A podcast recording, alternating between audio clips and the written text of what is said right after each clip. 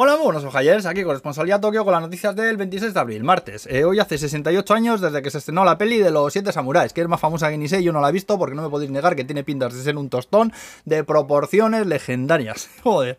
Ahora que yo me río mucho con Shin-Chan y me aburrí infinito viendo los in Translation, ¿eh? así que tampoco me pidas demasiado, que no doy para mucho más, ¿eh? Soy simple como una pera limonera, amigos. Eh, bueno, vamos al meollo. Ayer hizo 17 años desde el descarrilamiento de un tren de alta velocidad en Hyogo, donde murieron 107 personas y como todos los años desde entonces se guardó un minuto de silencio a la misma hora del accidente. A las 9.18 de la mañana se llevaron a cabo diversos actos de homenaje a las víctimas y familiares. Luego el gobierno de Ucrania se ha disculpado por un vídeo que se hizo viral en Twitter donde hablando de fascismo y cosas nazis sacaron al emperador de antes de Japón junto a Hitler y Mussolini.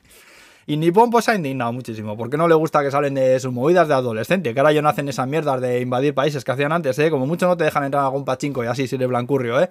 Por cierto, que los que vais a pachincos no sois gamers, que os venís muy arriba, ¿eh? Con las bolitas.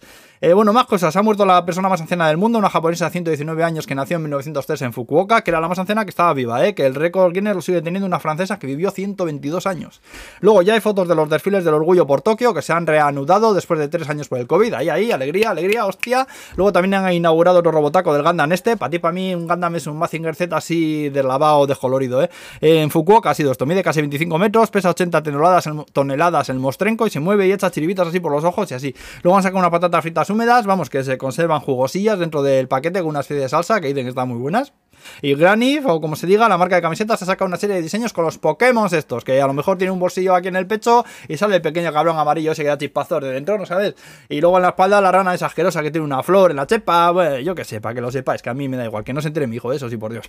Y luego para terminar, contaros lo de la gacha esta. Las gachas son máquinas estas de bolas que metes dinero y te sale una de plástico con un juguete dentro, ¿sabéis? ¿No? Eh, pues resulta que han sacado una en la que lo que hay dentro son fotos de carnet de gente al azar, según el diseñador de la idea, gente real, y son copias de fotos reales que se usaron para tramitar distintos documentos, pasaporte, carnet de conducir y tal. Y la cosa es que se han hecho súper famosas y está la chavalería buscando en centros comerciales a ver si la tienen para comprar las bolas.